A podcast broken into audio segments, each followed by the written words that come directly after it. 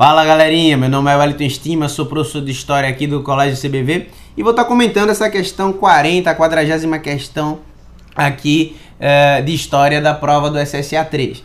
Bem, gente, questão muito interessante sobre a descolonização, né, ou os movimentos de emancipação política no pós-guerra e dessa vez o SSA trouxe pra gente uma reflexão sobre Moçambique. Então é uma questão que exige sim que o aluno tenha conhecimento prévio, né? Se o aluno não tiver conhecimento prévio, ele não conseguiria matar aqui essa, esse gabarito. Uma questão interessante.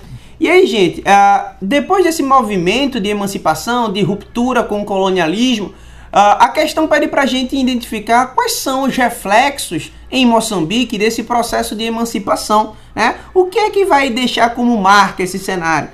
E aí, gente, uh, a alternativa correta é justamente a letra D, que fala o seguinte, né? Qual, de, no enunciado pede assim, ó, galerinha, qual a principal consequência sociopolítica desse processo de emancipação?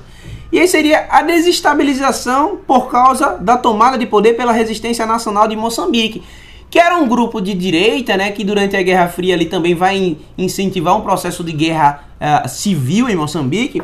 E quem estava no poder no período era a Frente de Libertação de Moçambique, um partido mais à esquerda, com uma linhagem muitas vezes marxista, né? leninista. A grande questão é o seguinte, gente, essa é uma questão dúbia que no meu entender o aluno poderia ficar entre a C, se ele não tivesse, se ele tivesse um, um pouco apenas de atenção, ele ia, ia identificar o seguinte, pô, Moçambique construiu ali uma percepção socialista depois da independência em 75. Então deve ser essa, porque a letra C diz o seguinte: formação de um governo orientado para a construção de uma sociedade socialista.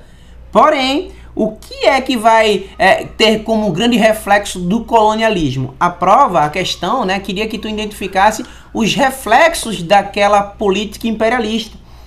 E aí, gente, é, é uma questão muito perigosa, porque o gabarito certo seria esse, né, a desestabilização depois de que a resistência nacional de Moçambique toma o poder, um partido de direita, mas a gente tinha também um partido de esquerda no cenário comandando a política. Então, provavelmente, gente, ou vocês marcaram letra C ou letra D, mas o contexto da questão e o gabarito vai para a letra D. Questão difícil, gente, essa e a questão do expressionismo lá do cinema alemão são as duas questões mais complexas também da prova. Um abraço, galerinha!